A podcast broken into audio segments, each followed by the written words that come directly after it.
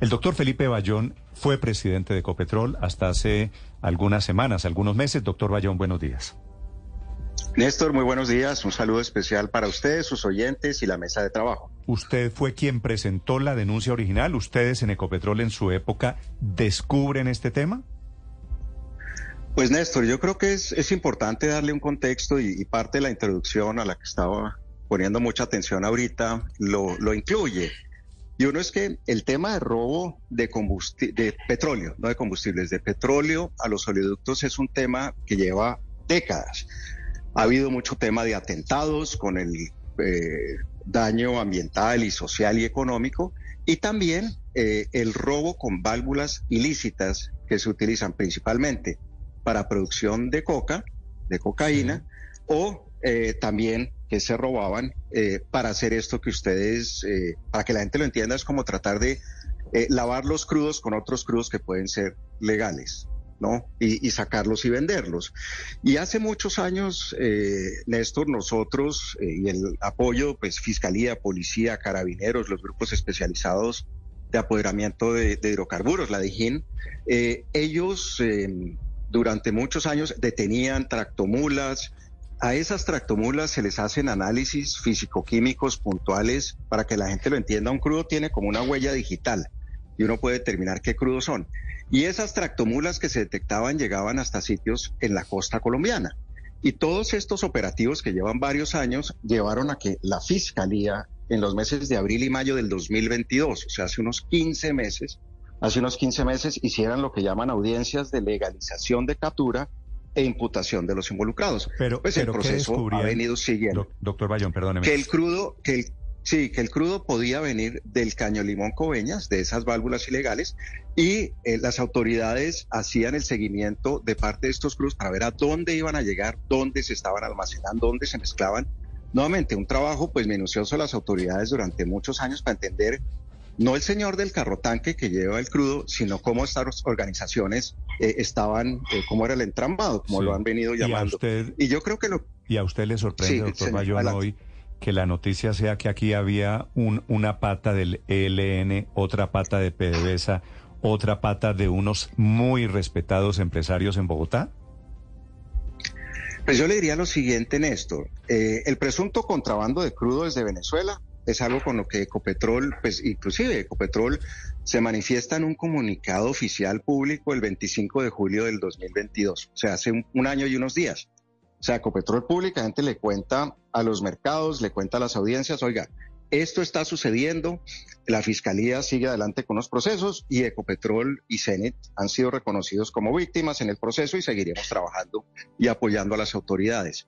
El ELN, pues el ELN lleva en esto 20, 30, 40 años o más con un daño altísimo, no solo lo decía, social, ambiental, sino también económico. Y pues yo celebro que el, presidente diga, oiga, buenísimo, que ahora tratemos de llegar hasta el fondo de esto, me parece muy bien, pero sí explicarle a los colombianos y a los oyentes eh, que no es un tema nuevo, es un tema en el que Ecopetrol ha venido participando. De hecho, le cuento una cosa que es relevante que posiblemente los oyentes no conozcan. Eh, hicimos un trabajo hace unos cinco, cuatro años para que los crudos de Ecopetrol se volvieran una marca registrada. O sea, que nadie más pudiera vender crudos de Ecopetrol. Un poco previendo estas cosas y que sea una marca registrada y que únicamente Ecopetrol pueda comercializar. Y también eh, eh, desarrollamos tecnología, señor. ingeniero Bayón, pero esto es posible hacerlo sin la participación de alguien que que esté tirando línea desde adentro de Ecopetrol? ¿Puede haber, puede existir una red em, dentro de la propia compañía que esté participando? Aló. Doctor Bayón. Es decir, desde dentro de Ecopetrol, doctor Bayón, ah, desde dentro de Ecopetrol podría haber una participación de este delito. Sí, yo les digo lo siguiente, la zona del Catatumbo principalmente, donde hay muchas de estas válvulas ilícitas, eh, no sé si ustedes eh, recuerdan, pero hay operativos para sacar una válvula del tubo donde tienen que eh, participar cientos de hombres de las fuerzas militares, hay francotiradores, o sea, son temas complejos en una zona compleja. En cuanto a, participación de Ecopetrol, pues yo no podría decir que no, que haya gente de Ecopetrol, funcionarios de Ecopetrol, pero yo creo que por eso es importante desde el primer día Ecopetrol ayudando a la Fiscalía, a las autoridades, dando toda la información eh, y serán ellos los responsables o los encargados, no responsables, los encargados de, seguir con el proceso. Y en este sentido, pues eh, tendrán que pagar los que tengan que pagar. Yo, yo sí quiero decirles y agradezco la, llamada y la oportunidad. Eh, pues que Ecopetrol ha venido trabajando en este tema, es un tema que se llevó a la Junta Directiva durante mucho tiempo, inclusive a los miembros eh, que están desde el cambio de gobierno de la Junta Directiva también se les llevó. O sea, se ha hecho el seguimiento, se ha hecho el acompañamiento y les mencionaba un tema que no, no terminé de, concluir y es el tema de tecnología. Durante la pandemia instalamos sistemas eh, para que en el Caño Limón podamos detectar, se puedan detectar la instalación de válvulas eh, ilícitas en tiempo real. Porque antes era, oiga, creemos que hay un sitio son miles de kilómetros ¿no? de los oleoductos. Hay un sitio donde hay una válvula y tocaba ir y a veces no era cierto. Se instaló tecnología, o sea, se ha hecho muchísimo para tratar de eh, pues evitar y prevenir que estas cosas se sigan dando. Y según eso, doctor Bayón, hoy, en tiempo real, ¿cuántas válvulas ilícitas hay, por ejemplo, en el oleoducto Caño Limón Coveñas? Buenos días. Mire, yo pues hace cuatro meses no estoy en Ecopetrol y de hecho creo que hace como cuatro meses no hablaba con ustedes. Esa es información que tiene la compañía. Eh, y es más, eh, la compañía ha desarrollado otras tecnologías, por ejemplo, para que el crudo no pueda ser eh, utilizado tan eficientemente en la producción de cocaína. O sea, hay muchas cosas que se han hecho eh, pero la compañía es la que tiene esa información y eso pues ya corresponde a su junta directiva, a su presidente para que les den los datos. Pero se ha hecho mucho trabajo y, de mano de las, de las autoridades permanentemente. Ustedes, pues cuando usted estaba dirigiendo Ecopetrol, mm, ¿alcanzó a tener alguna sospecha de algún departamento, alguna área de la propia compañía vinculada con todo este tema, con todo este esquema? No, no señor, no directamente, no, para nada. Y por eso pues nosotros entregamos toda la información, eh, también pues trabajamos sobre información que tenían las autoridades prestando servicios desde el punto de vista técnico. Les decía yo, poder analizar si un crudo era o no de un campo particular, de una procedencia, cuáles eran las mezclas, porque esos eh, temas técnicos pues los maneja muy bien los, expertos y los técnicos de Ecopetrol. Eh, y por eso pues se le entregó la información a la Fiscalía, a las autoridades, para que sean ellos los que determinen eh, pues hasta dónde va esto y, nuevamente es un tema que lleva, eh, lleva años, pues las audiencias ya se iniciaron el año pasado, lo cual me parece muy bueno y pues ya ha habido temas de extinción de dominio y demás y esperemos pues que esto siga, siga su curso, ¿no?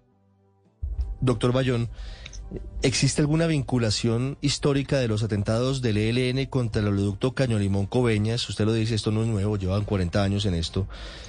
¿Y el negocio irregular, ilegal de, de darle al tubo para sacar petróleo y venderlo? Eh, sí, sí ha habido y por eso les decía yo hace varios años se detectaron tractomulas, se detectaban saliendo hacia la costa caribe de algunas zonas de norte de Santander.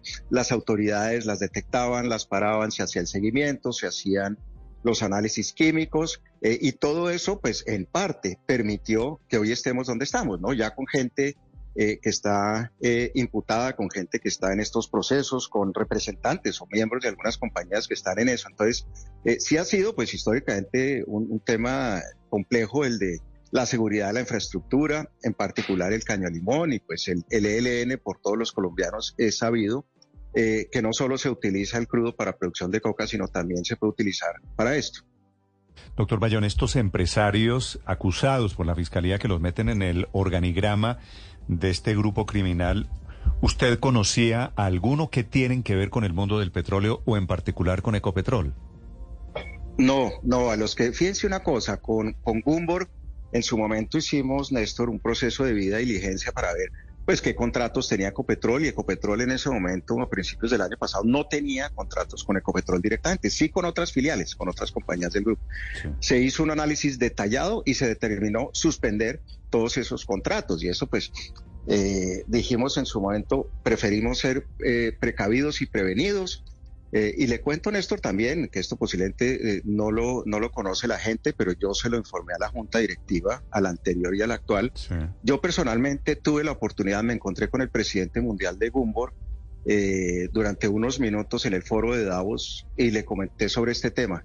Y le dije, la fiscalía y la policía, que me dijo, no, son algunos algunas personas independientemente, algunos empleados, eso es lo que creo. Le dijo, por favor, vaya al país hable con las autoridades. Este es un tema serio y es muy serio para Ecopetróleo. Gumbor, Gumbor es un señor de apellido Gale o Galé. Localmente, pero yo no lo conozco, no lo conozco. No, no, no digo, no, no digo que usted lo conozca, pero es que aquí veo empresas Gumbor Colombia, Petro World, Niman Commerce. Sí, hay varias. Inclusive en el, en el comunicado se habla de Gumbor Colombia, de Niman Commerce, SEI Petro World, Terminal Swiss, SEI La Operadora, SEI Sport Técnicas, o sea, son varias que en su momento la Fiscalía incluyó en estas eh, audiencias de legalización de captura. Que, los meten, claro, que los meten ya en condición de acusados. Por eso le pregunto, estos empresarios, que a mí me parece que es la novedad, pues que el ELN roba y que roban petróleo en Venezuela, claro que lo sabíamos. Pero estos de Gumbor, de Niman, de, de de Australian Bunker, de Export Técnicas, ¿qué relación tenían con Ecopetrol? Eh, algunos, en particular Gumbor, como le dije, tenía eh, algún contrato con alguna filial o alguna compañía del grupo Ecopetrol. Las otras no, las otras no. En su momento, eh, y esto pues, lo manejaban los grupos comerciales, con la gente de Australian Bunkers también eh, se tuvo algún relacionamiento y todo esto pues fue el levantamiento que hicimos eh, durante estos años, ¿no? Para entender exactamente desde el punto de vista de Ecopetrol si había algún relacionamiento o no. Y esas relaciones comerciales eh, cesaron si existían. En su momento esto se informó a la Junta. Y ya pues de la situación de ahorita, me preguntaban hace, hace un momento el número de válvulas, pues ya hoy la realidad de Ecopetrol, será Ecopetrol la encargada de, salir a los medios y dar las explicaciones y ver qué más ha sucedido. Como les decía, pues yo hace cuatro meses ya no estoy en la compañía. Sí, sí, solo que Ecopetrol ya declarada como víctima, convertida en parte del proceso penal. Creo, Ricardo, que va a ser improbable que Ecopetrol cuente mucho alrededor de este tema, ¿no? No, pero claro, y además se va a declarar víctima dentro del caso, como lo contamos, ¿no? Es, justamente... No, eh, ya, ya ha sido reconocida como víctima desde el año pasado. Sí, sí, sí. Y, y está en el escrito de acusación como tal.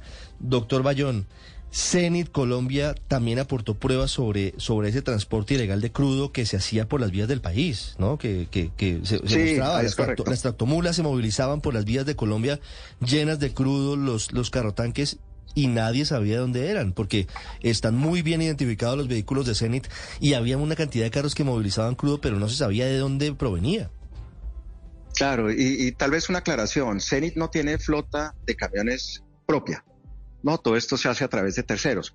Pero cuando las autoridades, los carabineros, estos grupos, fíjense que hay unos grupos eh, dedicados desde hace muchos años que son especializados en apoderamiento de combustibles y de crudo, ellos avisaban, anunciaban y hay un permanente, una permanente comunicación entre CENIT, los centros de operación de CENIT y, de detección de anomalidades eh, y, y, cosas raras en la operación con las autoridades. Entonces, siempre habría, había mucha comunicación entre CENIT y las autoridades en ese sentido. Y para prestar asesoría técnica en esa eh, identificación y, digamos, sacarle esa huella digital a los crudos para entender de dónde podían provenir, Había en esta mafia, literalmente había un coordinador de operaciones, había un encargado de maquillar y de mezclar hidrocarburos, había enlaces y por supuesto había grupos eh, de criminales muy organizados, ELN en Colombia, que de la mano de empresarios se robaron mucho billete, robándolo de petróleo aquí y allá a PDVSA y a Ecopetrol. Doctor Bayón, un feliz día, gracias por acompañarnos. Néstor, a ustedes muchas gracias por la oportunidad de, de, hablar con ustedes, con los oyentes y espero que tengan un muy buen día. Gracias a usted. Es la historia de la corrupción, dice el presidente Petro con razón.